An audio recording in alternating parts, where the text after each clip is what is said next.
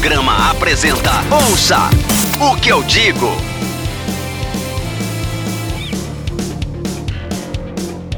Meninas e meninas, moças e rapazes, senhoras e senhores, está começando mais um Ouça o que eu digo. Sou o Ed.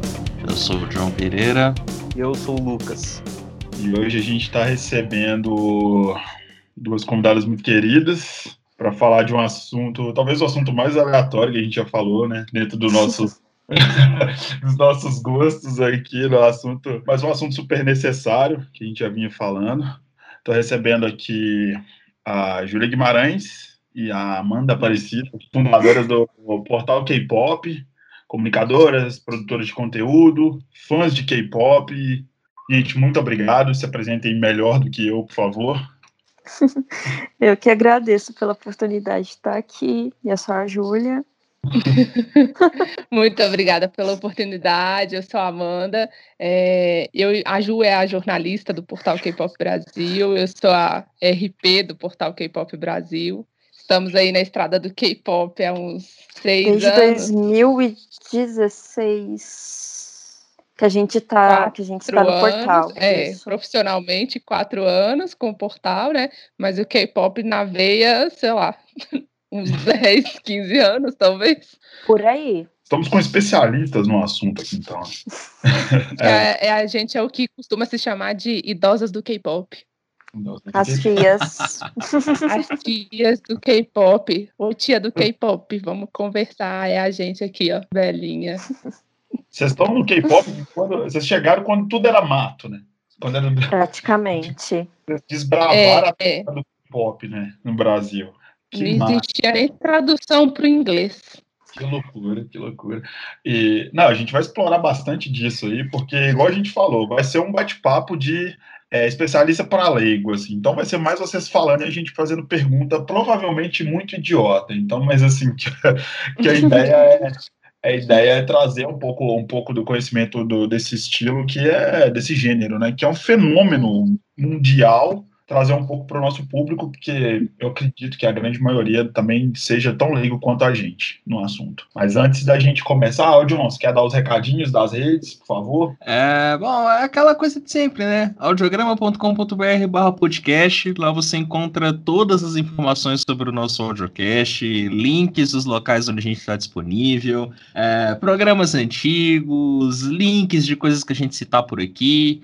audiograma.com.br barra podcast. Além disso, é seguir o Audiograma em todas as redes sociais, Twitter, Facebook, Instagram, tudo barra ou arroba audiograma. E seguir a gente no TikTok, o Audiograma. Você postou alguma coisa no TikTok? Não, ainda não, mas tá vindo, tá vindo uma série de videozinhos legais aí pro TikTok. Eu já tô anunciando antes dos vídeos chegarem, mas é isso, tá, tá vindo. O, o John, o John TikToker tá chegando. Maravilha. Então, antes de introduzir só a última parte, né, que é começar o programa, como a gente vem começando todos esses programas de pandemia, apesar que aparentemente a pandemia passou no Brasil para a grande maioria dos brasileiros, né, a A gente pandemia, a pandemia acabou, todo mundo já tomou vacina, já tá tudo tranquilo, já, já acabou. Não, não sei por que não precisa mais falar. pandemia. É, que isso, bobagem. Eu um Vacina está sendo distribuída nas praias. Exatamente. Nas praias, nos botecos, enfim. Exato. Mas para quem ainda está É. em casa, para quem ainda está tomando esse cuidado, eu espero que esteja todo mundo passando por esse momento tão difícil da melhor forma possível, que esteja conseguindo manter a sua sanidade mental e que estejam todos bem, as pessoas próximas, os seus entes queridos, enfim. É, isso vai passar, porque, gente, por mais que as pessoas queiram, esteja todo mundo de saco cheio, não passou ainda, tá? Eu só queria deixar esse recado aqui ainda tá rolando, ainda tá acontecendo, tem muita gente morrendo, então vamos tentar ter um pouco mais de paciência. Ouça o que eu digo. Gente, então é. Vamos começar pelo começo, né? Agora é a hora de vocês falarem aí. Tomou aquela golinha d'água e eu queria que vocês começassem fazendo uma apresentação mesmo do, do, do, do, do, gênero K-pop, como que, que, que, que ele chegou na sua na vida de vocês, assim, como que chegou para vocês o estilo, por que, que pegou tanto, enfim, o início. Como é que foi o início do K-pop e o início do K-pop para vocês, fazendo favor? É, o K-pop ele surgiu lá, em 1990, se eu não me engano. Soultagen Boys foi um dos primeiros grupos, né, de K-pop na época. Eu não tava, não era nascida, não tinha consciência do K-pop naquele momento, mas foi aí que ele surgiu. 94 já, tipo assim, deu uma, uma leve disparada, assim, mas eu ainda não tinha consciência.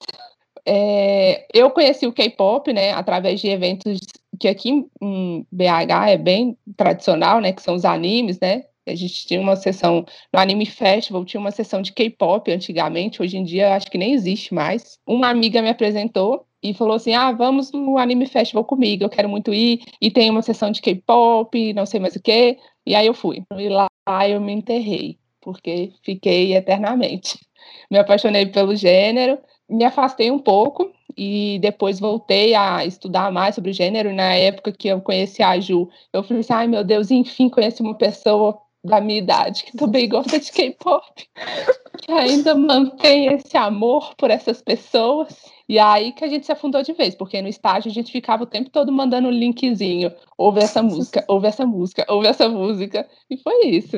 É verdade. Como a Amanda disse, o K-pop ele surgiu, foi ali na época entre 1990 e 92 quando três rapazes resolveram formar um grupo e fazer um experimento, né? Eles começaram a adicionar vários tipos de sons diferentes, misturando rap, rock, pop, reggae, R&B, e depois disso começou a expandir lá dentro da Coreia, o início também ali na Ásia, no Japão, na China, e por agora, né, no, no ano 2000 que começou a vir para cá. E a minha primeira. Meu primeiro contato, eu não, não lembro exatamente o ano, mas deveria ser 2007, por aí, que foi com o Super Junior. Que a gente aqui, né, tá acostumado sempre a ver grupos, esses grupos que aparecem depois somem, como NSYNC, Backstreet Boys, que geralmente tem cinco membros no máximo. E o Super Junior era muito grande, tinha mais de dez membros. E aquilo tinha me chamado bastante atenção. E também que eles usavam muito da coreografia, é super sincronizado. E aí eu comecei a me afundar, só que deixei um tempinho de lado. E por causa do BTS eu acabei retornando ali para o K-pop lá para 2013. E aí tô afundada até hoje, porque é um caminho sem volta. É, não tem jeito. Dentro você nunca sai, no máximo você dá uma respirada. É. Verdade.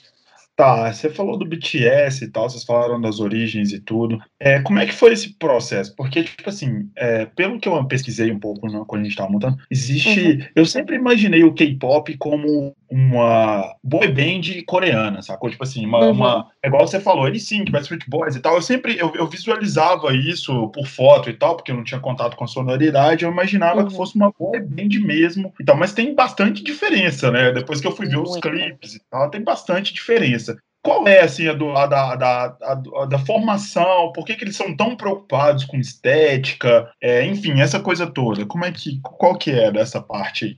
Então, é completamente diferente que a gente está acostumado a ver dos cantores, bandas, grupos aqui no mais pro ocidente, que jogam atualmente vídeo no YouTube, daí vai história, né? Porque o pessoal começa a gostar eles, os cantores de lá, eles têm toda aquela preocupação de, os cantores não, os empresários no caso, de moldar o produto que eles vão é, investir, né?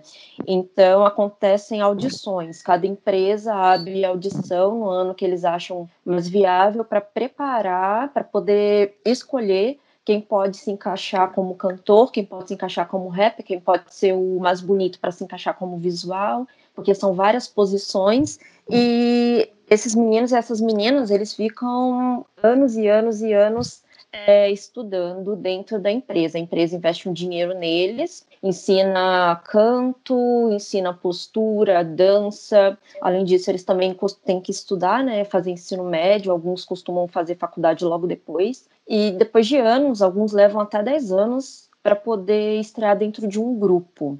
E essa questão da estética é algo bem interessante, porque antes da gente ver os. Como é que eu vou falar? O pessoal do pop aqui, que está investindo mais nessa coisa de estética, eles já investiam muito, porque tudo lá tem um padrão. É, eles são é, muito conservadores, então tudo lá tem um padrão de jeito de se vestir, de jeito de se portar. Bem rigoroso. É, exatamente. E eu acho que por conta desse rigor que eles investem muito nessa coisa de estética de criar uma imagem de perfeição, porque o público, principalmente de lá, enxerga eles como pessoas perfeitas, que não podem ter uma manchinha no nome, não pode cometer um erro, não pode nem ter relacionamentos também, né? É uma coisa muito rigorosa ali dentro. Nossa, eu não fazia ideia que o negócio era desse nível. Mas é a questão da posição, como funciona? Então, cada um ali tem uma posição dentro de um grupo, por exemplo. É, a gente tem o líder, que é a pessoa que vai comandar os outros integrantes do grupo, ele que praticamente é a ligação da, da empresa com o grupo, ele que traz as notícias e leva as notícias, ele que se coloca ali na frente. Aí tem os cantores, tem o cantor principal, que é o que canta a maior parte da música, tem os cantores que são que funcionam só como back vocals. Tem o rapper principal, que é o que costuma pegar as, as maiores linhas de rap. Tem rap de apoio, que é o que pega menos. Aí tem um, a parte dos dançarinos. Sempre tem um que é o, um dançarino com mais experiência, que tem. que quando você assiste um vídeo, por exemplo, uma apresentação, você vai ver ele com maior destaque ali dançando. Costuma ter também o, o centro que é o integrante principal ali do grupo, né? O que aparece mais é em revistas, novelas, na televisão. Aí nós temos também o visual, que é o considerado pela empresa o mais bonito, que às vezes não precisa nem saber cantar, dançar nem fazer nada, ele só precisa ser bonito ou bonita. E tem o face, que é o mais famoso, às vezes veio de um outro grupo ou participou de alguma novela, algum programa, e ele é considerado mais famoso ali dentro do grupo. Mas é super divididinho dessa forma. Todos os grupos são bem divididos. Caralho, é tipo, é real uma estrutura de empresa, né? Uhum. Até porque são, as, são empresas, né, que comandam. Ela não tem essa coisa de você ser artista independente. Geralmente, até para você ser artista independente, você tem que criar uma empresa para poder filiar seu nome ali, para poder administrar as coisas. Então, são, são muitas empresas. Caramba, eu não saberia que... nem te falar hoje quantas empresas que tem de entretenimento, porque todo dia abre uma nova, fecha, abre outra, fecha. Tá, agora vem uma, uma, pergunta total leiga. Por exemplo, hum. se, se a banda quiser, sei lá, trocar um integrante por vontade própria. Eles fazem isso normalmente? Não, não tem nenhum. Não. Uh -uh. Hipótese alguma. É até interessante essa pergunta, porque assim, nós é, tivemos um caso recente de uma ex-integrante de um grupo que era muito famoso lá, que se chama IOA, em que uma estava é, sendo, como é que se fala, tá, a líder fez bullying com ela durante mais de 10 anos de carreira. E ela não podia fazer nada, ela não podia nem falar, porque a líder é sempre a mais importante ali do grupo, é que manda. E quando ela não é, a menina optou, a mina optou por não renovar o contrato com a empresa, resolveu sair tanto da empresa quanto do grupo, ela finalmente pôde se abrir para poder falar os problemas que ela passou dentro do, do grupo durante os 10 anos de promoção. Então, aquela coisa, se você se dá bem ou se você se dá mal, você vai ter que aguentar até seu contrato expirar se você não é, quiser renovar. Então, tem muito desse caso de de você ter que trabalhar com gente que você não suporta, por causa que você não tem essa escolha. É, ah. tipo, lá eles, você só sai se a empresa decidir que você vai sair. Você nunca vai escolher, o artista, né, não vai escolher, eu vou sair porque eu não aguento mais ficar. Se a empresa não quiser e achar que ele não tem mais utilidade para eles, que eles vão tirar ele. Tá. tá, é tipo, então é um lance bem. É, é, é lógico que os valores devem ser é, coisas assim, astronômicas também. Porém, é um uhum. mercado bem abusivo e bruto, né? Porque Sim, não te dá liberdade para muita coisa, né? Não ser cumprir contrato e ser o que você foi programado para ser, correto? Ou tô basicamente. Sendo... O mercado do K-pop ele é bem abusivo ele, por exemplo, na questão de, de visual e tudo mais dos artistas, é, quando eles entram né, para fazer o treinamento, né, que a Ju até comentou aqui já, é, a maioria entra com 12, 13 anos e tenta entrar com essa faixa etária para poder fazer o treinamento durante muito tempo e estrear ainda jovem, né, nas bandas, nos grupos e tudo mais. E eles têm um padrão estético para seguir. Então, muitas empresas pagam cirurgias plásticas para meninas de girl groups, para rapazes dos boy groups, para eles poderem se adaptar ao que é para o público, que é uma, é uma imagem perfeita. Eu quero oferecer um boneco aqui perfeito e maravilhoso e eu vou vender você dessa forma. E eles são abusivos porque eles têm, eles acham que eles têm o, o poder sobre a pessoa. A gente hoje vê algumas empresas é, do ramo de K-pop que estão tentando mudar um pouco esse conceito, uhum. mas é muito raro, é tipo uma em, em 100. As mais então, atuais, né, que abriram. Um é. Porque agora tem bastante gente que já fez parte de grupos de K-pop ou ainda fazem que estão abrindo empresas. E ele já tem essa, essa visão um pouco mais diferenciada, né? De que não são só produtos, são pessoas que eles estão gerindo. Aí isso está começando a mudar, mas ainda tem muito desse padrão rigoroso, padrão de estética, padrão de perfeição. Sobre essa questão de ser abusivo e tudo, eu queria saber, assim, por exemplo, depois que um grupo faz muito sucesso, enfim, ou até antes disso, como que é a rotina deles na questão do trabalho, porque a Coreia do Sul tem fama de ser um lugar onde assim, as pessoas são totalmente obcecadas por trabalho uhum. e uhum. sofrem muito por isso, né? Muita assim, questão de saúde mental lá é um tema muito discutido. E também estavam é, falando da estética. Eu vi um clipe do, não sei se a pronúncia é essa, Boys, não é isso? Isso do, do seu Taj. E uhum. eu vi que assim, a estética era muito diferente no início. Sim. Aí eu fiquei curioso para saber assim, se teve algum grupo que foi um marco é, nessa questão da estética, ou se foi uma mudança muito assim, assim, foi uma coisa feita aos poucos, e, e como que foi que chegou até esse jeito mais tradicional, sei lá. Acredito que tenha sido um, uma adaptação do mercado. É, uhum. Quando o seu Tajen Boys é, foi, né, debutou no caso, né, quando ele lançou, estreou para o mercado, a proposta deles era criar um produto que atendesse vários estilos musicais. Então uhum. eles colocaram, né, eles inventaram músicas que incluíam um pouquinho de cada coisa e isso foi o atrativo para o público jovem naquela época, né, quando eles debutaram. E aí com isso eles começaram a lançar moda ao lançar moda, acho, é, acredito, né, eu que a, a indústria coreana, é, o governo e tudo mais viu que dessa forma eles conseguiam é, colocar na mente do jovem como que eles deveriam ser. E eles são dessa forma, por exemplo, eles colocam que você tem que ser magro, você tem que ser bonito, você tem que cuidar da sua pele, é, você tem que fazer cirurgia estética para você ficar dentro do padrão de beleza a gente tem é, grupos que tinham uma integrante que era considerada gorda e era magra. Ela tinha uma coxa mais gordinha que a outra integrante, ela era chamada de gorda.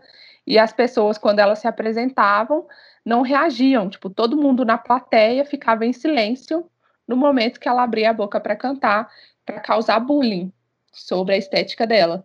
Então, é, é, é, um conceito que eu acho que foi evoluindo conforme eles viram que eu consigo usar esse grupo para passar para ele que o certo ou o normal é ser bonito e perfeito e eu vou vender, eu vou vender que cirurgia plástica esse artista faz e você também tem que fazer, eu vou vender que ele tem tal produto e você também tem que ter. Então, acho que dessa forma, né, no mercado. É, até porque na Coreia do Sul hoje é um país que tem muitas clínicas de cirurgia plástica.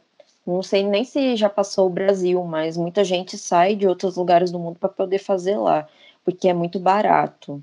E eles são referências, né? Mas falando também daquela outra parte do, do trabalho, quando eles estão já foram debutados, já estrearam, é super cansativo quando um grupo ainda está gravando álbum, ou então gravando single, ou MV, o vídeo, clipe, né? Costuma ser uma época completamente exaustiva. porque depois que eles lançam, eles precisam é, fazer as apresentações. As apresentações lá são bem diferentes do que a gente está acostumado, porque eles vão em programas musicais para competir com outros cantores ou grupos que também lançaram músicas na mesma época, para ver quem vende mais, quem rende mais.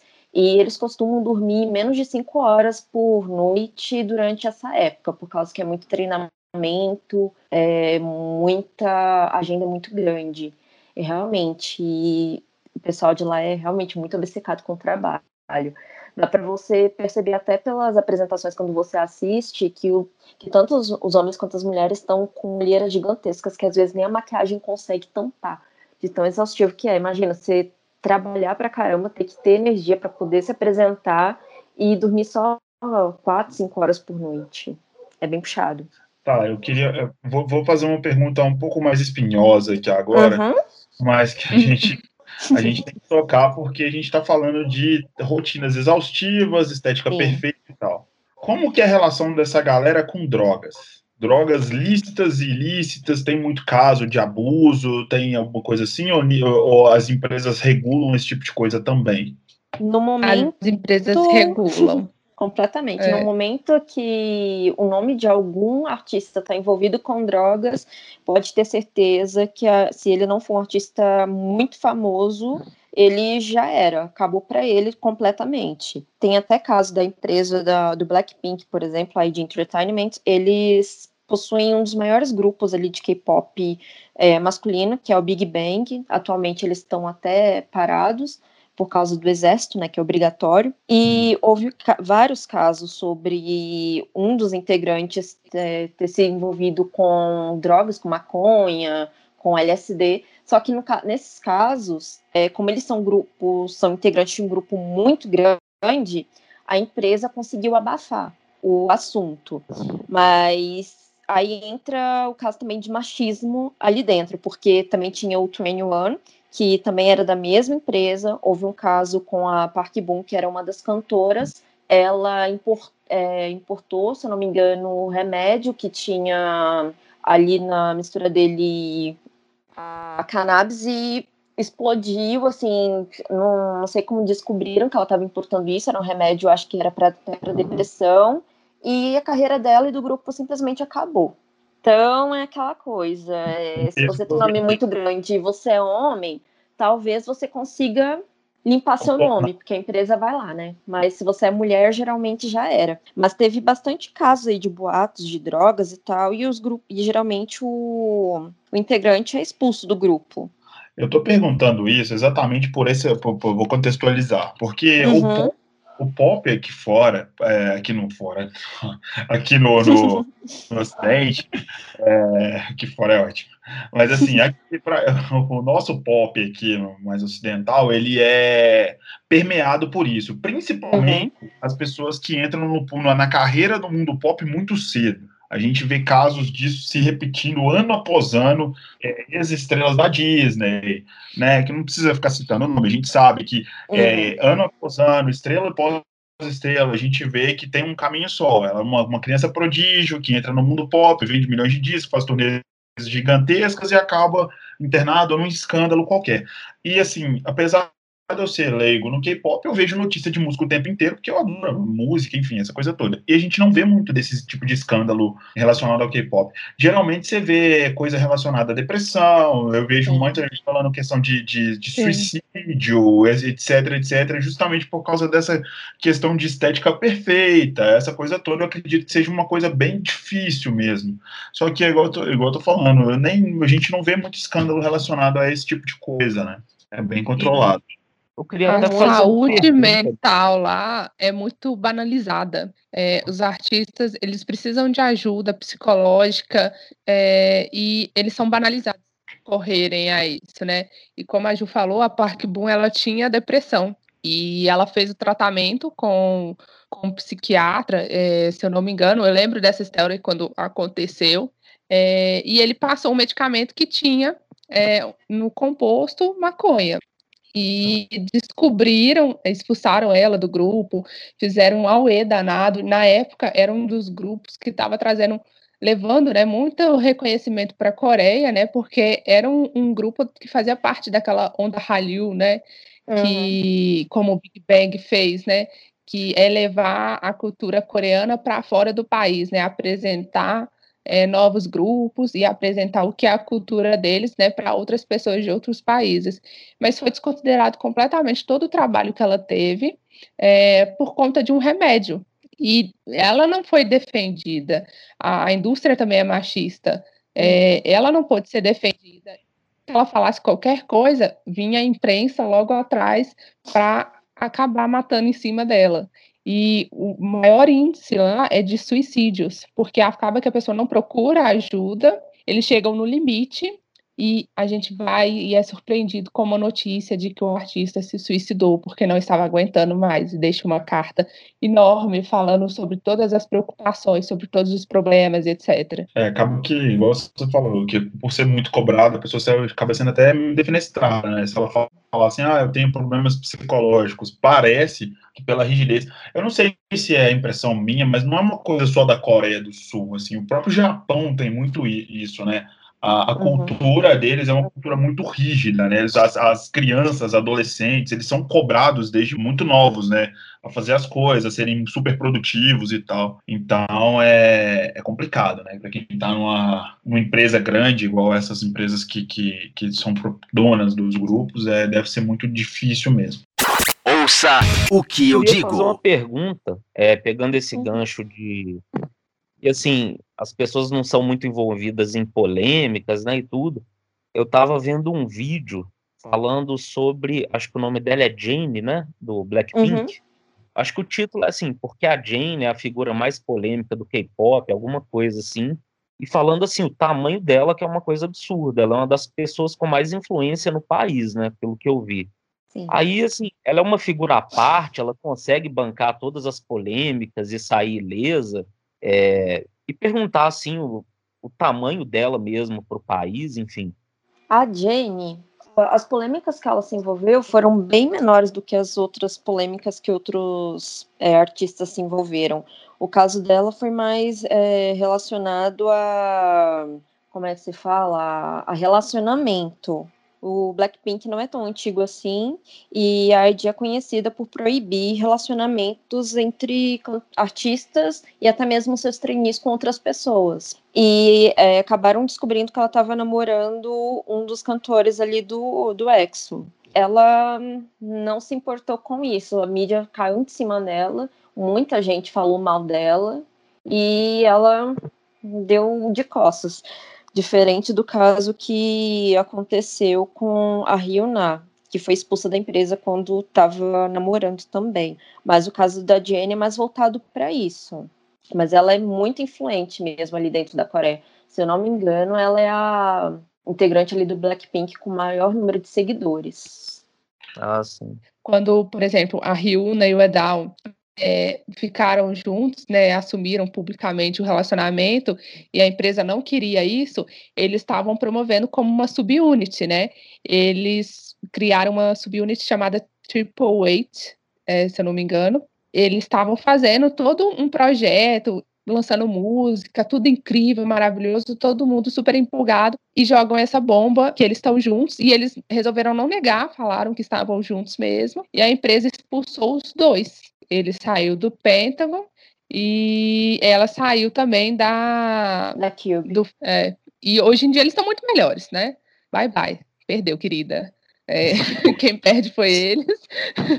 mas eles estão muito melhores. Mas o nosso tratamento de, de fã é a gente aceitou e ficou, nossa, que lindo, maravilhoso, Ryuna e eles juntos, nossa, a gente está muito feliz. E os fãs coreanos caíram em cima quando eles divulgaram isso e pediram a expulsão dos dois. Falaram que era inaceitável, que eles não podiam fazer isso, que o fã não pode aceitar isso de forma alguma. E isso leva ao extremo também da empresa do que cobrar das pessoas que estão nos grupos, né? É, mas deixa eu entender uma coisa aqui rapidinho, antes uhum. da, gente, da gente avançar. A empresa controla a questão do relacionamento mesmo, assim? Se a empresa sim, julgar sim. o relacionamento tá, de tá no contrato. condiz com o que a empresa quer, ele não pode se relacionar com aquela pessoa, é isso? É, é literalmente isso? Literalmente tá isso. Contrato. Tem, Algumas tem até um empresas- programa que, que Hum. junta o povo lá para fazer relacionamento, não é, Ju? Eu esqueci o nome do programa. Então, We Got Married. Mas as É. empresas, é, a GIP, por exemplo, que é do Twice, do Got Seven, ela tem uma cláusula no contrato que você não pode ter nenhum tipo de relacionamento nos cinco primeiros anos que você estreou. Você tem que focar totalmente no trabalho. Eu acho que essa cláusula até mudou há pouco tempo, se não me engano, agora são três anos ou dois. Na, na ID, que é da Blackpink, você não pode ter nenhum tipo de relacionamento também nos primeiros anos, mas desde quando você é trainee. Você é trainee, não pode ter nenhum relacionamento, você estreou, tem que esperar uns 5, 6 anos para poder ter um relacionamento, senão a empresa pode te expulsar. tá? Tanto que o Blackpink era para ter bem mais integrantes, se eu não me engano, eram cinco ou seis, agora só tem quatro, porque uma das meninas que ia debutar nele estava namorando um garoto que trabalhava lá na empresa também. Ela foi expulsa e a Cube Entertainment pegou ela e jogou num outro grupo lá, porque eles têm essa coisa de aproveitamento. Mas a maioria das empresas não não aceita que o artista tenha um relacionamento, porque é aquela coisa muito fantasiosa. As meninas sonham que um dia podem se casar com um dos ídolos, e os, e os homens, né, até os mais velhos sonham que podem se casar com uma das meninas. Então eles gostam muito de fantasiar isso. Por esse motivo, eles evitam ao máximo que um ídolo namore, ou então que, se ele estiver namorando, que seja escondido para ninguém saber. Isso acontece com atores também de lá, porque é tudo. Os atores também são todos gerenciados por empresas. É muito raro você ver algum ídolo namorando, algum ator ou atriz namorando também ou casando. É muito raro. Essa era a minha próxima pergunta. É, essa rigidez toda e esse controle total de ações em todos, são em todos os segmentos da- do entretenimento mais popular mesmo lá na Coreia, ou é questão só da música mesmo, é só no K-pop? Ou, é, tipo assim, cinema mais mainstream, é, o pop e tal, tudo é controlado dessa forma? As coisas, as ações são controladas dessa forma, ou vocês não sabem me dizer? Sim, tudo é controlado dessa forma. Para você ser ator lá, por exemplo, você tem que fazer faculdade. Você não pode simplesmente ter, como é que se fala, o dom de atuação. Você tem que ter uma faculdade, ser formado para você poder estar atuando. E para você atuar, você tem que ser de uma empresa, independente se a empresa é grande ou pequena. E a empresa gerencia a sua carreira todinha. Então, é tudo ali nas rédeas mesmo. É, porque a gente tem, tem visto aí, eu, eu gosto muito de cinema também, a gente tem visto, tem, tá rolando uma ascensão do cinema Uhum. Né, no, no, no Ocidente também, eu- não só com Parasita, mas tem um, um movimento surgindo, né, de- do, do- do cinema coreano, tem bastante filme no Netflix e por aí vai, e parece uma parada muito, muito direitinho também, né, feito muito Uhum. certinho ali, tem toda uma vertente por trás do negócio, né. Sim, é tudo muito rígido mesmo, como eu falei. Tanto se você também pegar, por exemplo, as novelas, né, os cadramas coreanos, até mesmo o filme, você vai ver como é completamente diferente no sentido de é, não tem aquela coisa de muito toque, de beijo, essas coisas, mas por conta dos, do, do público mesmo que não aceita esse tipo de coisa. Agora que eles estão começando a se abrir mais para isso. Mas é tudo muito certinho mesmo. John, você tinha mandado algumas coisas também, algumas coisas que você colocou como pauta pra gente falar. Você quer tocar em algum ponto? Cara, antes eu só queria dizer que eu queria ter uma empresa gerenciando os meus relacionamentos só um tempo atrás. Uns anos atrás, sim. Teria, teria evitado muitas coisas aí na minha vida. Mas enfim, segue o baile. É... Uma coisa. Bom, deixa esse assunto pra lá. Uma, uma coisa que eu queria, que até li já algumas coisas a respeito, que foi, a, foi sobre o investimento do governo na cultura, né? Uhum, Que foi naquele período de crise né, na- econômica na Coreia, uhum. e eles resolveram investir na cultura, que é um negócio totalmente impensado, né, pra gente que mora aqui no Brasil. Imagina, uma crise e o governo brasileiro investindo em cultura. Nossa, esse é um negócio assim muito aleatório, né? Uhum. Mas lá teve esse movimento e isso foi também um dos pilares, né, para a expansão do K-pop. Né? Uhum. É, é, foi mais ou menos assim mesmo? Tipo, o governo chegou e botou dinheiro e vamos fazer esse negócio? Como é que foi isso? É porque é aquela coisa, a Coreia do Sul ela é pequena, né? Não, então não tem muito espaço ali para você poder, que nem o nosso, para você poder mexer com a agricultura. E a única coisa que eles viam ali, enxergavam ali, que era talvez fosse o primordial, era exatamente cultura e educação. Tanto que é muito difícil você chegar lá e ver alguém que não tenha feito pelo menos uma faculdade. E isso inclui até mesmo os artistas, né? Como eu falei, os atores precisam ser formados dentro da faculdade. E muitos cantores, muitos dançarinos, todos eles também têm faculdade, seja de dança, de canto, seja faculdade de é, atuação, de música, o que for. E o governo viu nisso um, realmente um investimento. Uma oportunidade para crescimento oportunidade, né, da, da cultura sul-coreana.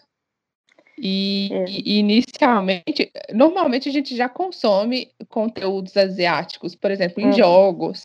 A Ásia exportava jogos dessa onda Hollywood, K-pop e tal. Então a gente já já tava com aquele costume de, de consumir anime, alguns jogos também. É, e essa foi a oportunidade para eles colocarem o crescimento da cultura sul-coreana fora do país e colocar também né, no mapa de solicitações de conteúdo, né, de mídia, uhum. por assim dizer. E eu queria perguntar uma coisa, é, pegar o gancho disso que o John falou.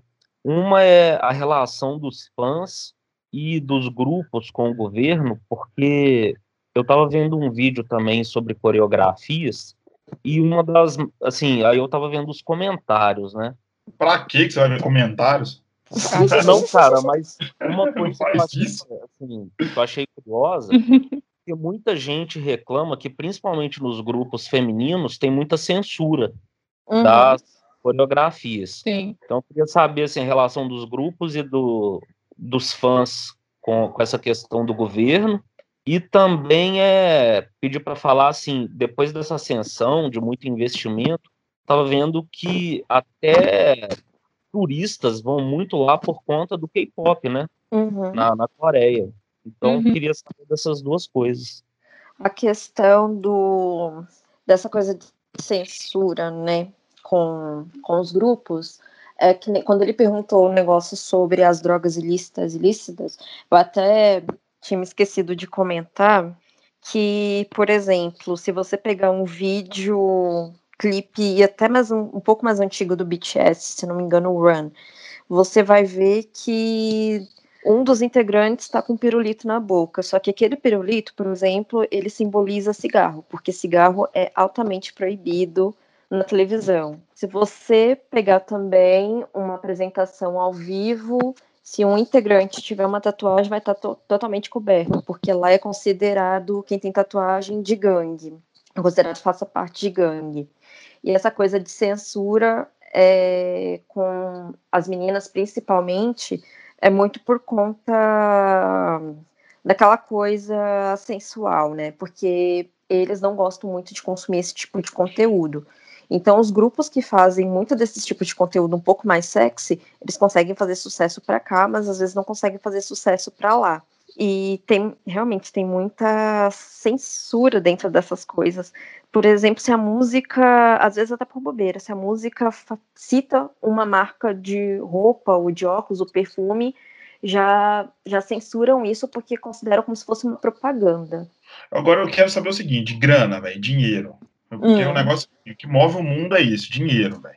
É, vamos falar de coisa boa. Vamos, vamos falar de coisa boa. Né? Duas coisas, tipo assim, uma coisa vai gerar a outra. Eu quero saber quais são os números dessa galera, por como que essa galera atingiu isso. Nossa, entendeu? mas você, tá, você é obcecado por número, pelo amor de Deus. É, verdade. Sabe por quê, John? Porque principalmente nessa questão, assim, é, é, gêneros mais populares, cara. Eu fico vendo é, turnês do BTS, por exemplo, BTS, né? Por exemplo, uhum. é, mundo afora, no próprio Brasil. Se eu não me engano, tipo assim, aqui no Brasil eles não trouxeram nem a aparelhagem inteira, não foi? Do, do, do, da turnê toda, uma parte. Sim. O negócio é, é, é, muito louco, é uma coisa absurdamente grande. Então eu queria saber o seguinte: É, primeira pergunta que eu quero fazer, eu vou dividir em duas, vocês Uhum. respondem primeiro, depois eu faço outra. Se eles abrem tantas concessões, têm contratos tão rígidos e tal, eu, eu tipo assim, eu suponho que deva rolar muita grana por trás disso, né? E quais são as garantias que eles têm? Tipo assim, é, é, as empresas devem assinar contratos muito rigorosos, tipo assim, se o cara não render, não recebe e tal, como é que funciona o, o, o- o, tipo assim, o contraponto do contrato? Como é que funciona para o artista? O artista se ferra, né? Artista é explorado. O artista Ah, se então ferra. tá igual no Brasil. Eles não ganham muito bem. Eu É porque, como eles têm a empresa gerenciando, eles não ganham muito, muito bem. Tipo, eles têm um preço pré-estabelecido, mas a gente sabe que é- é- essa parte da indústria, em questão de números, ela é muito fechada, ela é muito privada, muito sigilosa. Eles não costumam divulgar muito, tipo, valores, o quanto que uma pessoa ganha lá, o quanto que o artista ganha. Mas a gente sabe de pessoas que já saíram é, de grupos que alguns não ganhavam o suficiente, ou ganhavam Isso um preço quando não um ganhava, valor né? muito baixo. É, isso Essa quando coisa não de ganhava valor- nada, tipo, só morava lá. É porque essa coisa de valor é muito complicada. Porque, por exemplo, o rapaz ou a menina entra lá com 13 anos de idade. No momento que ele entra dentro dessa empresa, ele já assina um contrato que quando ele, caso ele extrai dentro de um grupo ou solo, ele vai ficar sem receber durante tanto tempo para poder arcar com todas as despesas que a empresa teve é, treinando ele.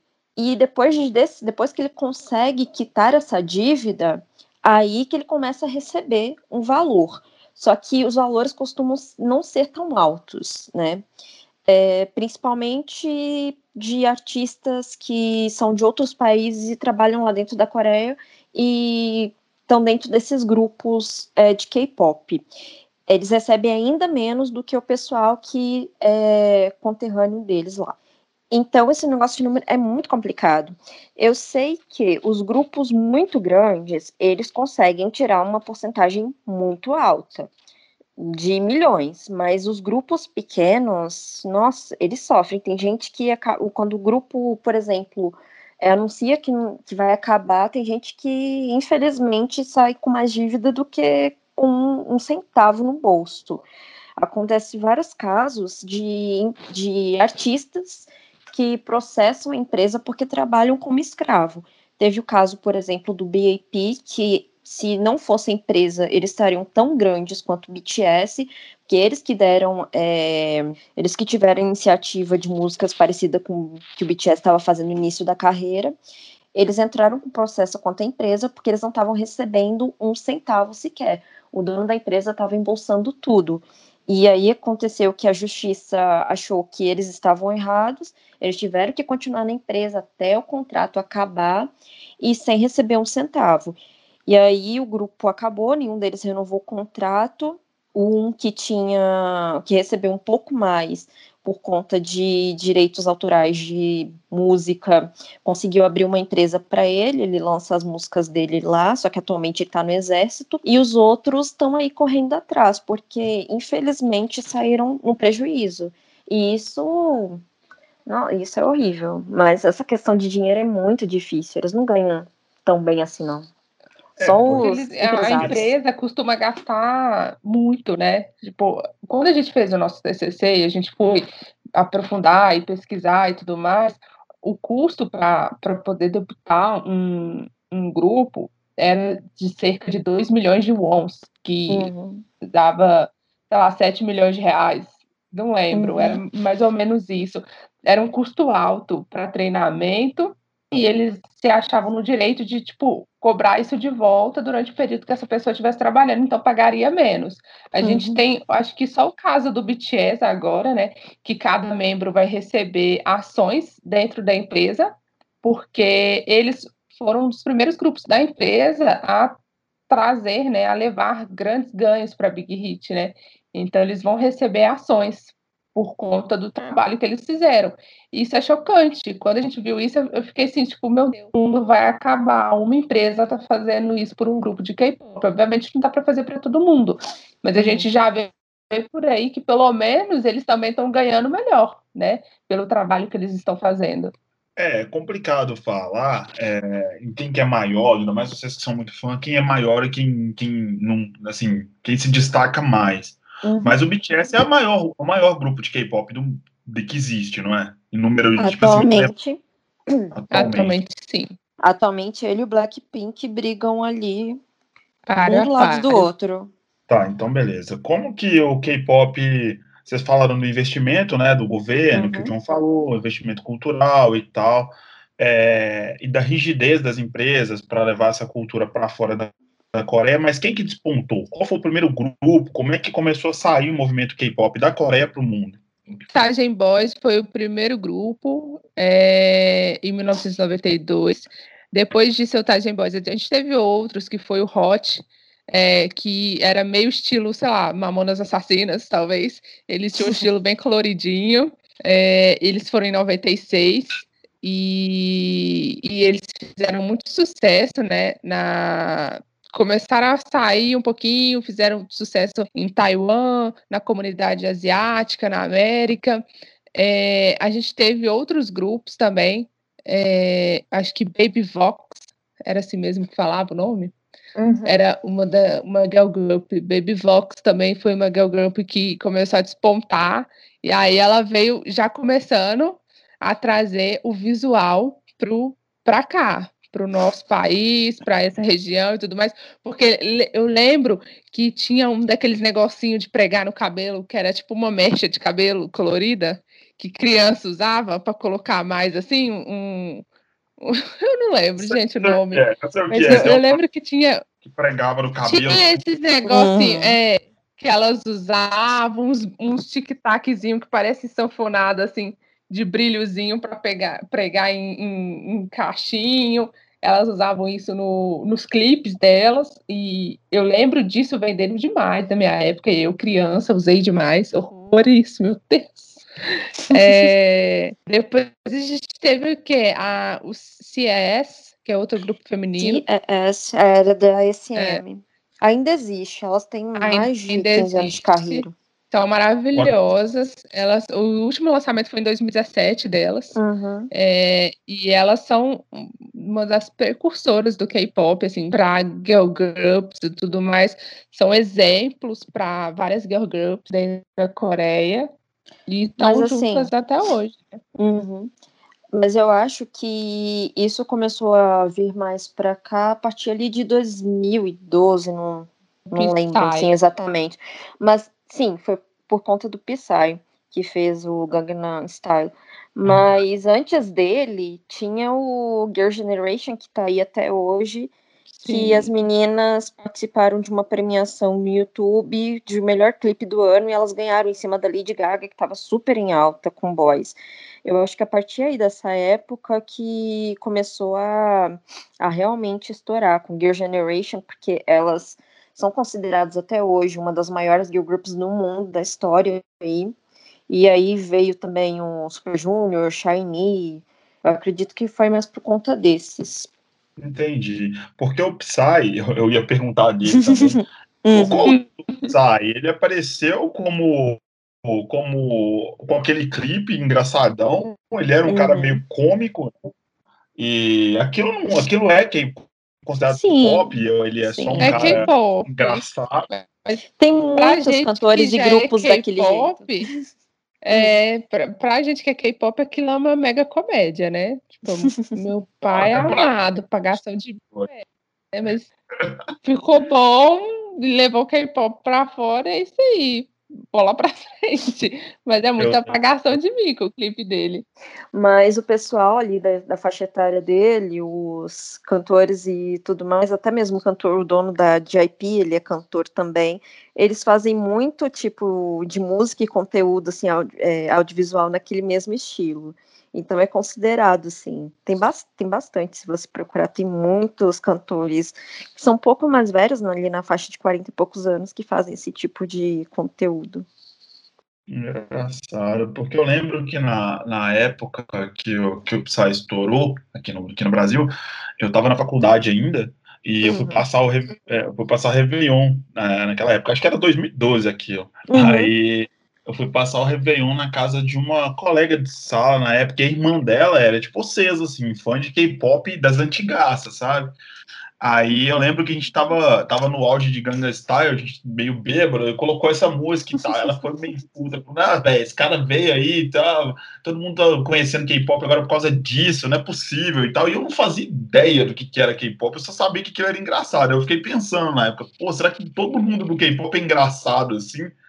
Aí depois, aí depois que eu fui ver que o negócio era bem diferente disso, né? Mas é, então, mais alguém com perguntas? Lucas, John?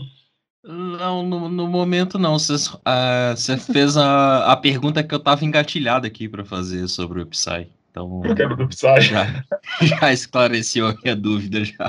Eu pego piadinhas com, com, com o Psy. Então a gente já falou, a gente já falou sobre surgimento né, dos caras e tal, como é que, como é que funciona em uma indústria que é muito mais cruel do que eu imaginava que fosse, uhum. inclusive. É, as turnês, é, a, a, vinda para cá, né, pro, pro, pro ocidente e tal, as turnês. As turnês são grandes desse jeito mundo, no mundo inteiro ou tem regiões que, que, que o K-pop chegou com mais força? É isso que eu queria saber também.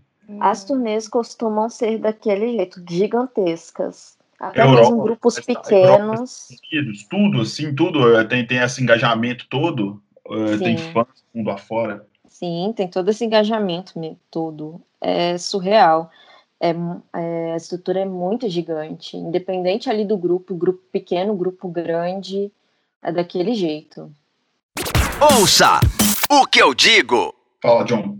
Não, não, eu só, só ia fazer um, um comentário que é, é uma impressão que eu tenho de que os fãs de K-pop amam o estilo num todo. Não tem uhum. essa coisa de gostar de um artista e não gostar do outro. Sabe? Parece que é uma comunidade muito mais unida do que o pop aqui no Ocidente, sabe? Por exemplo, você gosta da, da Madonna, não pode gostar da Lady Gaga. Você gosta da Britney Spears, não pode gostar da Cristina Aguilera, sabe? E eu vejo no, no K-pop meio que uma unidade entre os fãs. É mais ou menos assim mesmo? Olha, em parte sim, em parte em não. Termo, sim. Porque aquela coisa. É, rola um como... fight no Twitter, né? Exatamente. De vez em quando. Ah. É que aquela coisa, como o BTS e Blackpink, por exemplo, estão muito em alta, tem muita briga entre os dois fandoms ali. Quem gosta de BTS às vezes detesta o Blackpink, quem gosta de Blackpink às vezes detesta o BTS. Antes era muito BTS versus EXO, o pessoal se detestava. Agora tá mais nessa vibe aí. Mas realmente, se você gosta de um grupo, você acaba gostando de vários outros por causa que tem, não, tem muitos grupos parecidos, mas também tem muitos grupos que fazem um trabalho interessante, bem diferente. Entendi. É, o próprio, o próprio Blackpink, eu acho, eu, eu, eu tava ouvindo, eu achei um negócio, eu não sei se é impressão minha, ele é bem mais, foi bem mais palatável o som para mim, assim, eu achei bem mais parecido com o pop, o pop ocidental. Inclusive, outra pergunta que eu queria fazer: qual que é a relação, como é que funciona o esquema dos, dos feats? Não sei se é o feat que fala, mas assim, a, eu vi uma música do, do Blackpink com a Selena Gomez, por exemplo. Como é que funciona essa, essa questão de, de banda, de grupos de K-pop gravar com artistas aqui do Ocidente? Tem muito isso? É um caso à parte? Como é que funciona?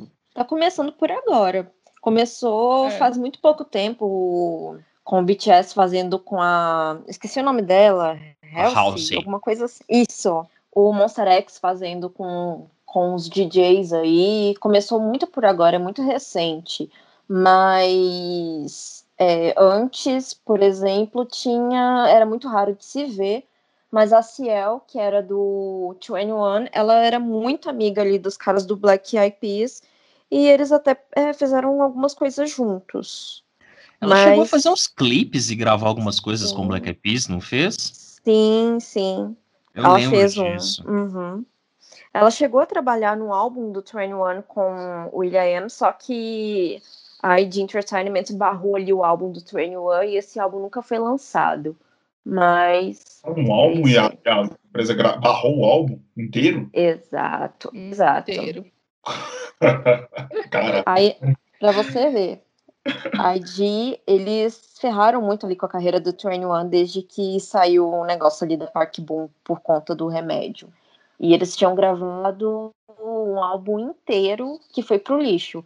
Fora o álbum solo da Ciel também, que ela tinha gravado ali dentro dos anos que ela ficou por lá e também nunca foi lançado.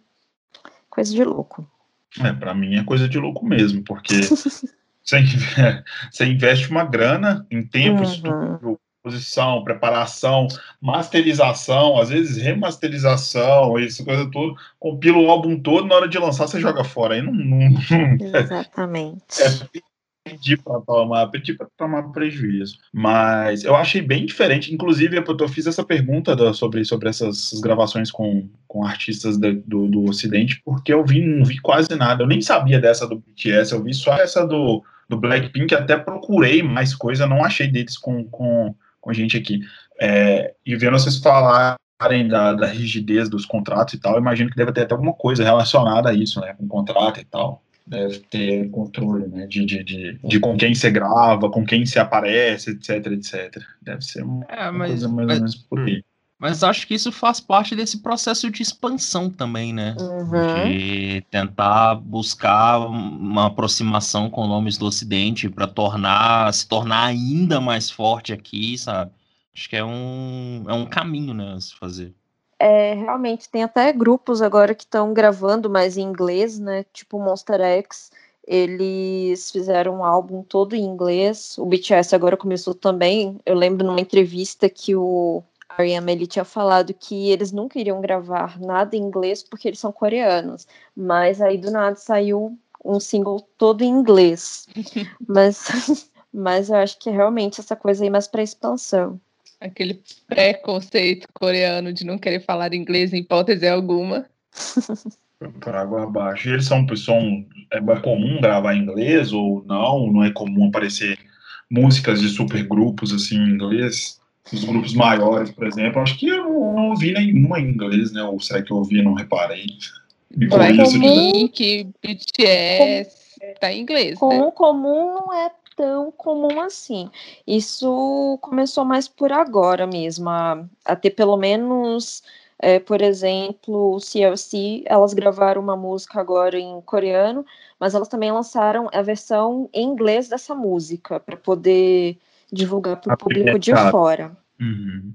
Eles costumam mais gravar em japonês, porque geralmente a empresa faz um contrato com uma empresa japonesa para promover os grupos lá, aí eles gravam versão de coreano, versão japo japonesa e versão às vezes em mandarim também. Mas em inglês está começando mais por agora. Ou seja, é... Avril Lavigne fez escola, né? Pelo visto. com aquele, aquele single em 50 línguas. Sim. Eu lembro disso, cara. É, pois é. Eu, eu, não lembro qual era a música. Acho que era Girlfriend. Eu não lembro acho qual que era, a música. Aquela, qualquer, acho que era Girlfriend. Foi quando ela deu aquela guinada geral na carreira dela, né? Quando ela morreu, foi substituída. Exatamente. É, é porque ali tá o clone dela, né? Exatamente. Exato. E é outra coisa também. Não, não para de aparecer dúvidas aqui, não para de aparecer. É, virou um, um questionário, né? Virou um questionário de K-pop. Porque, por exemplo, Avril Lavigne deu essa guinada na carreira. Vários artistas aqui do Ocidente fazem isso. Estão indo hum. para o caminho. Justin Bieber fez isso duas, três vezes. Uh, Miley Cyrus fez isso 400 vezes, de ir para um lado e para o outro e tal. O K-pop faz isso toda semana, né? Toda semana, inclusive. Ela, inclusive, ela fez uma apresentação, acho que no, no, no, no como é que chama aquele cara? David Letterman, eu acho. É, no Jimmy Fallon.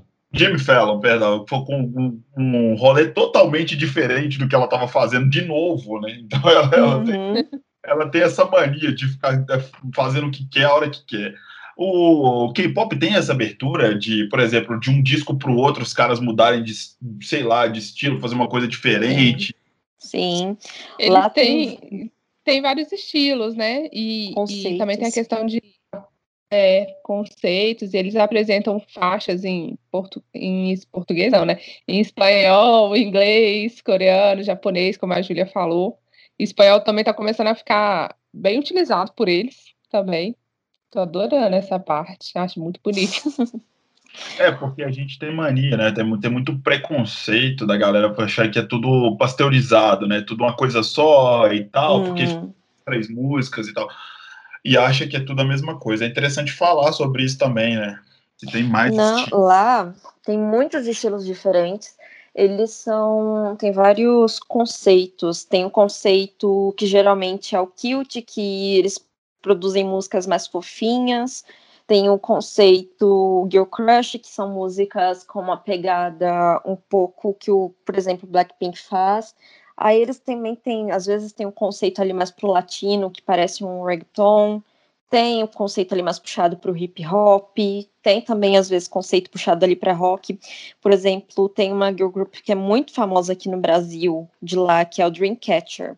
Se você pegar as músicas para ouvir, se você gosta ali de rock de anime, nossa, é um prato cheio, porque o conceito delas é muito voltado ali pro rock.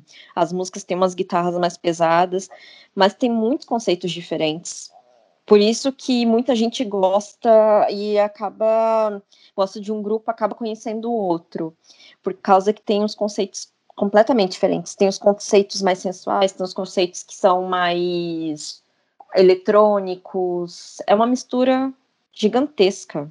Hum, Entendi. Muito, muito legal, porque, igual eu tô te falando, o, o, o senso comum diz que tudo é a mesma coisa, né? Porque eu já Não, cansei. Eu já- devem ter ouvido isso muito mais que eu, né? Assim, ah, isso é tudo a mesma coisa, não sei o que e tal. Esses E aí- artistas é tudo igual, né? Toda a mesma Ah. pessoa, em todos os MVs. É tudo a mesma coisa. Você escuta uma música, escuta tudo. Isso aí eu, isso aí eu, sei, eu tô careca de ouvir por aí e tal. Eu, eu vou confessar que já fiz várias piadas com isso, mas assim, piada mesmo, porque eu não conhecia nada, então Ouça o que eu digo. vocês falaram no comportamento do fã, dos fãs coreanos, né? Dos fãs asiáticos. Eu queria que vocês falassem do fandom brasileiro, assim, agora, vocês como fã, assim, como é, como é que é a questão do comportamento do fã de K-pop no Brasil e tal? Porque parece que é um negócio meio fã de Los Hermanos, né? Meio fã de. é aquele fã, assim, Nossa, que maldade, que maldade. Não. é aquele fã, é Ai, aquele, ai. fã- aquele fã. Aí você pegou pesado. É porque Fã de Los fã de Los Hermanos é sacanagem. Isso é, é coisa nossa aqui, gente. Fã de Los Hermanos, a gente usa pra tudo que é fã um pouco chato, a gente fala que é meio fã de Los Hermanos, sabe? Eu te entendo. Los Hermanos é tipo, é tipo Jesus, né? É muito legal, só que a, o funk é complicado às vezes. Exatamente. Só pegar o gancho também, é, eu queria saber se o Brasil é um dos, assim, dos principais países, assim, de, é, de número de fãs, porque eu, eu até vacilei, eu não olhei o final do vídeo, O Lucas fez não olhei a pesquisa. sequência. Não, é porque eu vi O um Lucas cara falando pesquisa, que legal, né? uma- Não, é sério, que um grupo ia ser treinado lá na Coreia e tudo, mas que ele faria a estreia aqui no Brasil. Eu acho que esse vídeo é do ano passado. E aí eu queria saber por que, que rolou essa ideia, se é porque que tem muito fã, e se isso acabou acontecendo, e como que foi. É, foi isso que eu vacilei, eu não vi se teve essa estreia aqui. Aí eu fiquei curioso, lembrei disso agora. Se ele estrear esse ano, provavelmente não estreou, né? Porque não tem como estrear nada. Não, é, É. Verdade. Aqui, realmente.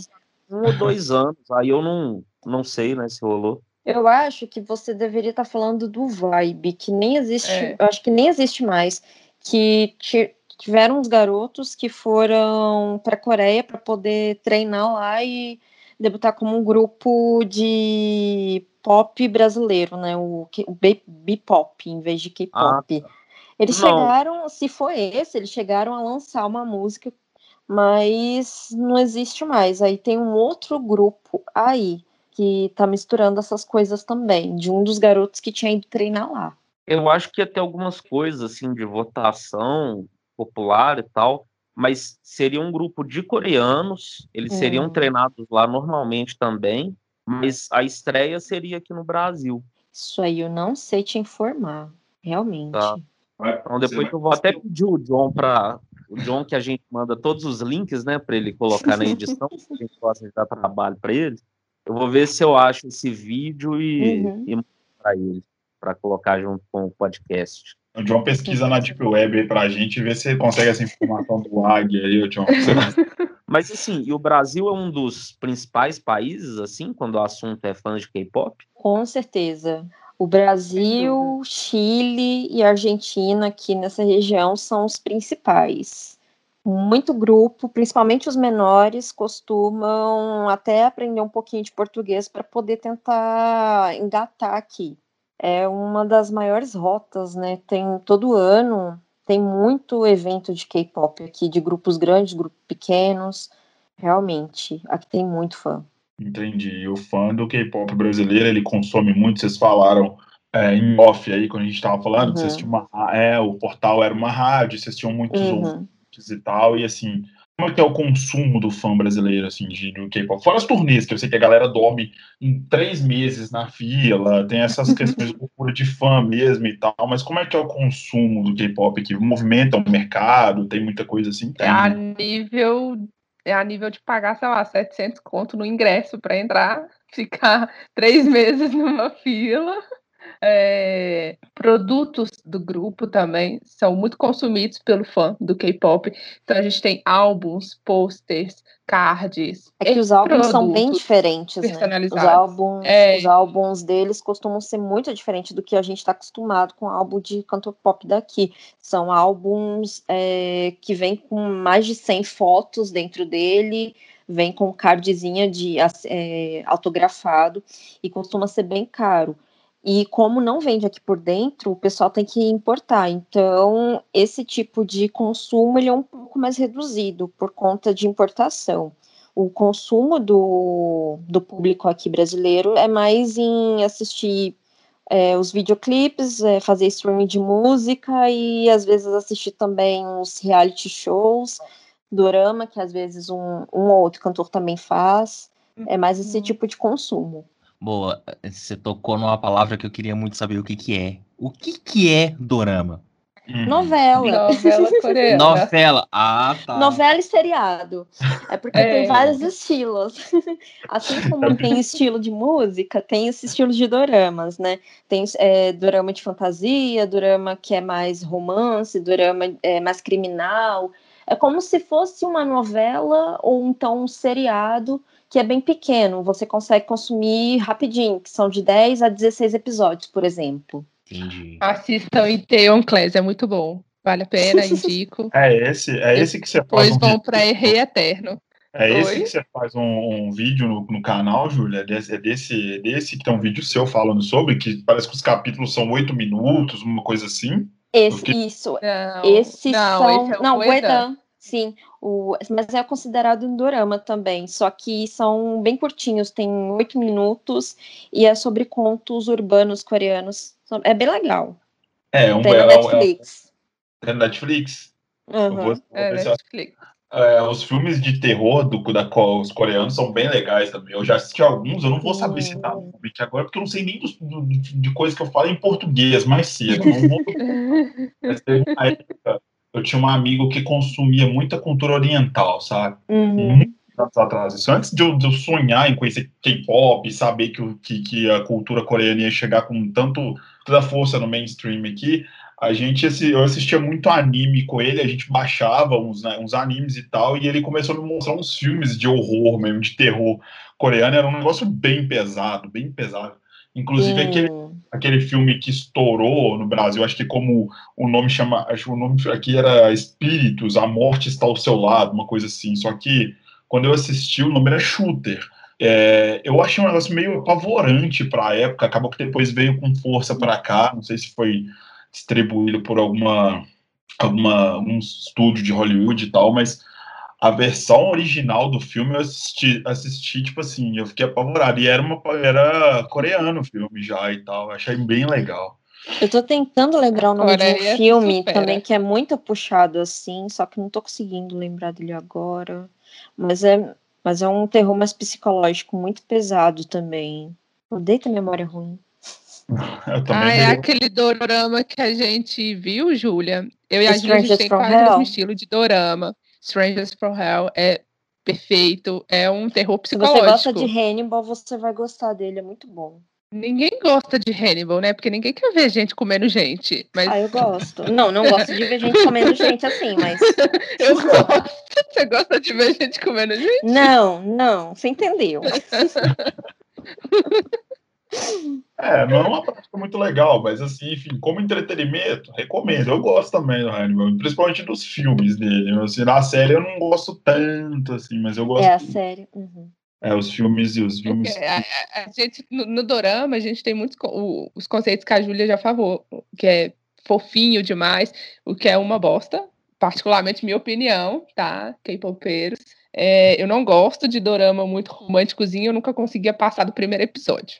Você falou K-popeiro. Eu sempre achei, eu, eu evitei usar esse termo porque eu achei que era ofensivo. Eu sempre achei. Não, Todo lá que gosta de K-pop. Não, não é ofensivo. Olha lá os K-popeiros lá. Olha lá os capopeiros lá, ó. Os O que, os capopeiros? Vocês não me xingam, tá? não? Mas esses dorama romancezinho água com açúcar não é minha praia, eu não gosto. Fica aquele trem lá hum, Não vai nem cheio fica, de né? chove, não chove, molha, não molha. Eu falei, não, isso não serve pra mim. A gente gosta de, de dorama com terrorzinho. Kingdom tem zumbis. Eu odeio assistir zumbis, mas esse, esse dorama é maravilhoso. Eu consumi ele em um dia inteiro. Não levantava pra nada, só é via dorama. Kingdom. Kingdom é um. É com até uma atriz que fez Sense8. É um dorama de época que tem zumbis. Hum, Tem duas temporadas já ali na Netflix também. Acabei de lembrar o nome do filme que eu tava falando, que é Old Boy. Ele é de 2003. Ele uhum. é muito bom. bom demais, bom demais. Esse eu assisti Sim. também na- na- nessa época, quando era old school, como é que fala? Era underground ainda. Uhum. Eu lembro, eu lembro pra caramba desse filme. Ele fez um certo sucesso no underground mesmo. Ele é um filme bem. Fez. É, Teve pesado. até a versão americana dele, né? Que é horrível. é horrível. Americano tem uma mania de querer pegar vers- é, é, coisa oriental e fazer versão e ficou horrível. É, Exatamente. eu ia citar agora, eu odeio ter memória ruim também, Júlio. Eu ia falar do. Gente, como chama aquele anime do. do Dead Note. Death Note, exatamente. Nossa, o filme O- ficou horrível. O filme, o, filme, o filme que a Netflix lançou ficou assim horroroso. E tem os filmes, os filmes mesmo japoneses, já assistiu? Tão bons. São bons pra caramba. Sim. Quando eu assisti a versão, a versão que a Netflix fez, a versão ocidental, eu falei, velho, é a prova de que a América não pode pegar nada da- do Japão, da, do, do, né, do- da Ásia e tentar reproduzir, porque não dá certo. Dá mesmo não. Dá mesmo. não. Eles quiseram romantizar o filme. Exatamente. É, bom, ainda nesse, nesse rolê do comportamento dos fãs, é, a gente tinha. Eu vou confessar pra vocês que acho que a primeira vez que eu realmente dei atenção pro K-pop foi, do, foi naquela, sei lá, aquelas duas semanas de antes e depois dos shows no Brasil. Que Foi ali Uhum. que eu realmente entendi o que que tava acontecendo, sabe? Porque antes era tipo, ah, tá, K-pop, tá, beleza. Um dia eu dou atenção, um dia eu escuto, um dia eu tento entender.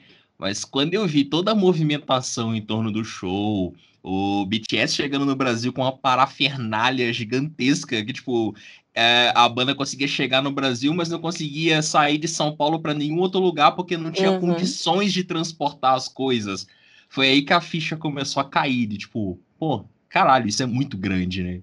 E, tipo, ver pessoas dormindo na fila três meses, é, fazendo todo o esquema de guardar lugar, tudo anotadinho, bonitinho, ficha, sabe? Tipo, olha, eu durmo segunda, outra pessoa dorme terça, outra quarta. Era um negócio, foi um negócio tão organizado e tão sensacional que eu fiquei, tipo, velho, é incrível isso, muito incrível, sabe? E foi aí que eu comecei a a tentar entender mesmo como é que funcionava. E, e essa, essa união, esse comportamento dos fãs também vai para outros caminhos, né?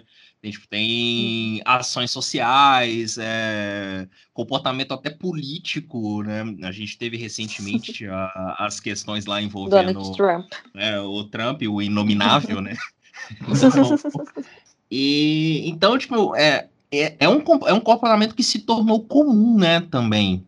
Sim. Sim, é, o BTS, por exemplo, né, nossa referência de um dos maiores grupos, é, ele fez um discurso, né, os meninos fizeram um discurso na ONU e era, era surreal pensar que um grupo de K-pop em algum momento ia para a ONU fazer um discurso, né? É, e isso gerou muita comoção. É, eu acredito que antes deles fazerem isso, né, é, os fãs já ajudavam muitas causas, porque quando eles fazem aniversário de, de debut ou algum artista que eles gostam muito, um integrante que eles gostam muito faz é, aniversário, eles fazem vaquinha, é, compram suprimentos para centros de caridade, hospital. A gente vê muito isso, muita campanha que é destinada a comprar, é, comprar ou doar dinheiro em prol do aniversário dessa pessoa para um lugar que a gente sabe que faz parte da história dele, ou sabe que ele apoia, etc. Né? Pois é, eu vi isso recentemente com a, com a Katy Perry, era em, por causa do aniversário dela, agora em, agosto, se eu não me engano, e eu vi as pessoas fazendo isso, né? E aí eu fui tentar entender, tipo, nossa, mas pô, é legal isso, né? E aí fui começar a pesquisar e vi que isso tinha origem do, do K-pop, né? Eu fiquei, caralho, velho, que, que foda isso. Sim. Até mesmo nessa época agora de Covid, né? O, muitos é, integrantes de grupo ou grupos, empresas doaram e muitos fãs também se uniram para poder doar máscaras, dinheiro para o pessoal que teve que parar de trabalhar. Esse, essa união é bem legal. O BTS, por exemplo, eles doaram, eu não lembro quanto, mas eles doaram é, Black Lives Matter para campanha e tudo mais, né? Eles fizeram uma doação de um milhão e no dia que foi anunciado que eles fizeram uma doação de um milhão, os fãs doaram um milhão. Foi, foi muito assim, bateu no mesmo dia a notícia, no dia seguinte já estava falando, fãs do BTS superam doação de um milhão da banda é, para a luta antirracismo. É, porque eles viram que eles apoiavam, então a gente vai apoiar também. Se eles estão apoiando, a gente vai doar também. Funciona dessa forma, né? A gente tem outros fandoms que fizeram boas ações também, né? Fandoms do EXO, do BAP, que fez um projeto solidário de construir escolas em Gana. É, o pessoal é bem focado nisso e eles usam é, isso um, de uma maneira positiva. E os fãs adoram ajudar dessa forma. Eu, eu fico super feliz quando eu vejo isso fico emocionada. É, é muito legal. Enquanto é você vê vários artistas que não se posicionam sequer, falam lá sobre determinados assuntos, você tem todo é, um movimento, né, do, do, outro lado, sabe? Né, Anitta? não, a, a é, Anitta não. A, a Anitta, Anitta agora desceu do muro, né? Agora ela, resol, ela, resolveu descer do muro, né? né? Antes tarde do que mais tarde, né? Mas... É verdade. É, demorou, né, filho? Que nunca, é, né? É, ela desceu do muro, mas, nossa, tem. É, é muito legal ver isso acontecendo, sabe? É, os fandoms passam, tipo assim, um esfregão na cara de qualquer outra pessoa. Eu, eu lembro de uma campanha do, das fãs do EXO, elas fizeram uma campanha de doação de sangue assim, precisava, o banco de sangue precisava, todo mundo tinha que ir para o banco de sangue doar. Um monte de gente apareceu postando nas redes sociais, falando que estava indo doar sangue, e acho que teve até um levantamento falando que teve uma alta de doação de sangue por conta da campanha do Exo e tal. E eu ficava assim, meu Deus, é, o pessoal consegue movimentar muita gente com o K-pop. O K-pop consegue atingir muitas pessoas com causas sociais também. Isso é muito é sempre bonito você ver alguém que tem uma, uma voz muito grande, né, tem um poder sobre é, determinado público, usando esse poder para fazer coisa legal, né, cara? Coisa positiva, coisa construtiva e tal. Porque é né, nesse dia que raramente você vê isso por aqui, sinceramente, assim, é muito difícil você ver esse tipo de ação é, partindo de artistas aqui da, da, do Ocidente, assim. Até tem, mas assim, é muito pontual. Até mesmo em outros estilos musicais também, né? Você vai ver aí banda de rock fazendo movimentação para doar sangue. Não, não tem, velho. Você não uhum. acha. É, é, muito raro isso aí. Uhum. É, eu nunca vi, sinceramente, esse tipo de coisa, não. Assim, tem sempre um cara mais engajado que o outro, né? Tem sempre Mas geralmente é sobre causa ambiental, né? Que é aquela coisa que já está mais é, massiva aí, que tá todo mundo olhando. Eu não sei até que ponto também que isso é ação em causa própria. Isso é uma questão que eu não quero nem entrar, porque é complicado, mas tem, a gente vê muito Sim. isso. Uhum. Agora você vê Sim. coisas, coisas básicas, assim, coisas que a gente deveria. É, você vê campanhas de pessoas menores e de empresas pedindo, pelo amor de Deus, no sangue e tal. Você vê um grupo que tem uma voz tão grande, um grupo de K-pop, fazendo uma campanha assim, é, achei bem legal, bem bonito mesmo. Ouça o que eu digo. Gente, da minha parte, eu acho que eu já consegui sanar muita coisa de muitas dúvidas que eu tinha. Depois eu vou lembrar de muita coisa. É. Então é o seguinte, é, eu queria que vocês, que a gente, né, que já está caminhando para o final, eu queria que vocês dessem dicas. É, a gente já falou de doramas, né, que agora é uma palavrinha nova que eu aprendi, coisas novas. A gente já falou de filme, já falou muito de música, mas assim, além do Blackpink, do BTS, né, do BTS, que é o, são os que mais famosos, que todo mundo pelo menos teve contato alguma vez, o que, que vocês indicariam mais aí pra galera ouvir? Uma coisa um pouco mais underground, se é que posso usar esse nome assim, esse, esse termo, é, pop, mas coisas que vocês curtem, vocês que são estudiosas do assunto, você acha que a galera deveria ouvir mais? Nesse quesito, eu sou libriana, né? Eu vou para tudo quanto é lado no meu show musical. eu não consigo escolher só um fandom, não consigo escolher só um grupo. É, ou são Trice, ou são Mamamoo, EXO, Monster X, Red Velvet, Time. Time é legal. Time é bom para você começar assim no estilo meio gótico. Se você gosta desse estilo, né? Você vai no Time. É um estilo fofinho Different. bom, Different. que mais, Ju? Ah, eu vou panfletar Cube Entertainment, apesar de ser uma empresa horrível, só tem talento lá dentro. Tem o Idol, tem o CLC, B2B, Pentagon, e a gente vai para os outros lados ali. Tem o Stray Kids, que tem uma pegada um pouco essa coisa de militância, é bem legal as músicas deles. Tem o Anas, que gosta bastante de usar, de misturar as músicas. Que a gente está acostumado com umas músicas ali mais clássicas coreanas. Uh, deixa eu ver mais algum aqui. ATs também é muito bom. Block B. E o BAP, que, que infelizmente acabou, mas as músicas deles são maravilhosas. Eles têm uma música melhor do que a outra, tem bastante música com conteúdo ali por trás. Os videoclipes eles são muito bons. Depois dá uma olhada em one shot que eu acho que vocês vão gostar. Depois eu quero um bloco de notas com todos esses nomes. Passo. eu juro que eu ia falar isso agora. Como que você vai linkar isso tudo? da minha parte é isso. Vocês têm mais alguma coisa a agregar, gente? O John e Lucas, no caso, mais alguma pergunta a falar para fazer para as meninas? Não, não, não. Da minha parte, eu acho que tá, foi Acho que todas as dúvidas foram esclarecidas. Isso também. Um intensivão, um intensivão é. de K-pop. Questionário concluído com sucesso. Exatamente. Meninas, Assistam muito... doramas, vocês Assistam vão gostar.